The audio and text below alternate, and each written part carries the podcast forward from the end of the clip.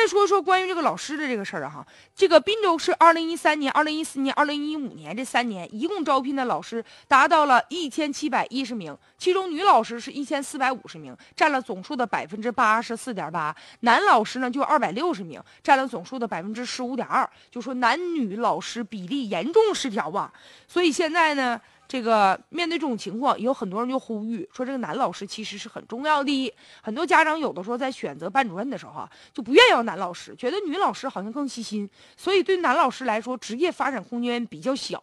大多男老师呢就是啥体育老师啊。所以说呢，这样一来呢，男老师呢好像认可度也不高。所以有些男老师直接人家就辞职，人就不干了。所以放眼望去，你就看，特别是一些师范院校，就在当初培养的时候，好像女学生。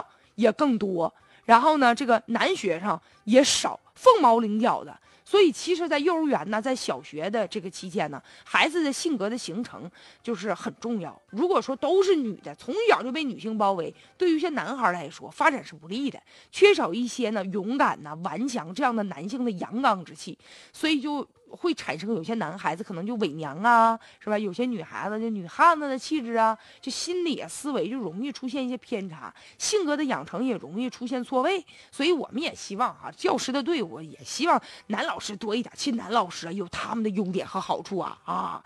所以说我们不希望吧，等到若干年以后。